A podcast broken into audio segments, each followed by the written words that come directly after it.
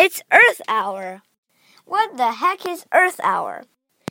Earth Hour is one hour like reducing energy for the Earth by shutting down the lights for one hour. And it's this Saturday, which is, I believe, tomorrow for people in China, and the day after tomorrow for us.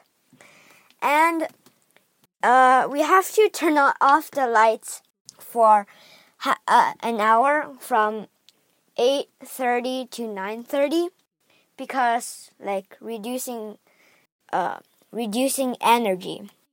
So I encourage you guys to do that and I'll tell you some information from it. There's some news you could learn about the Earth Hour.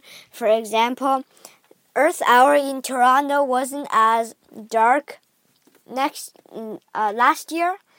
Last year, fewer people in uh, Toronto participated in the Earth Hour to consume energy.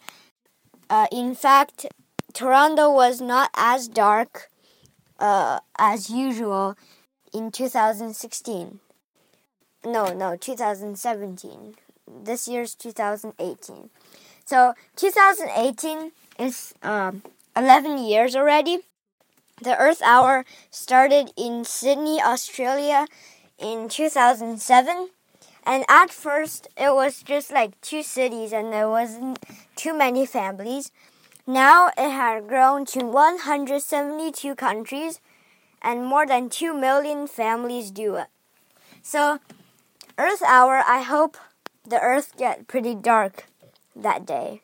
Maybe aliens will have trouble to find us that day because we're less brighter. Just kidding. Bye. I hope you reduce energy too, or else you will be one of the destroyers of Earth. Just kidding.